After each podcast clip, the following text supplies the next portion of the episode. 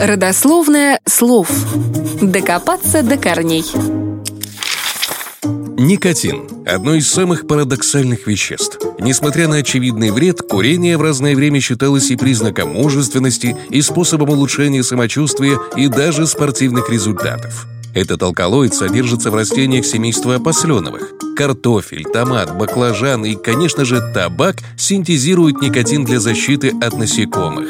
Он ядовит, поскольку способен вызывать паралич и гибель насекомого. К сожалению, схожим образом никотин воздействует и на человека, вызывая при этом зависимость.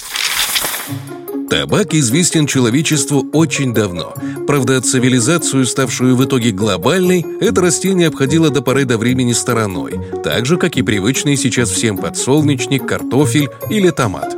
А все потому, что изначально все эти растения родом с американского континента, и первыми с курением табака и приемом никотина внутрь познакомились индейцы. Во время своей первой экспедиции в Америку Христофор Колумб привез табак в Европу. Также он стал автором первого табачного названия на карте мира. Остров Табага получил имя в честь растения на одном из аравакских языков. Майское же слово «сикар», обозначающее процесс курения, гораздо позже вошло во многие языки мира в словах «сигара», «сигарета», «сигарила». Нельзя сказать, что табак был сразу же воспринят в Европе на ура. Член экипажа одного из кораблей Колумба, Родриго де Херес, даже получил от Инквизиции тюремный срок за то, что им якобы овладел дьявол, что выражалось в выпускании моряком дыма изо рта.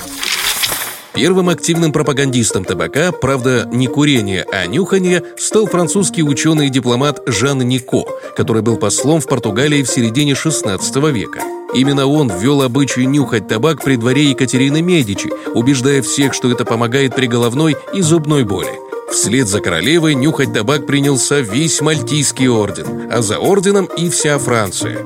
Пристрастив французов к табаку, Нико увековечил себя в истории.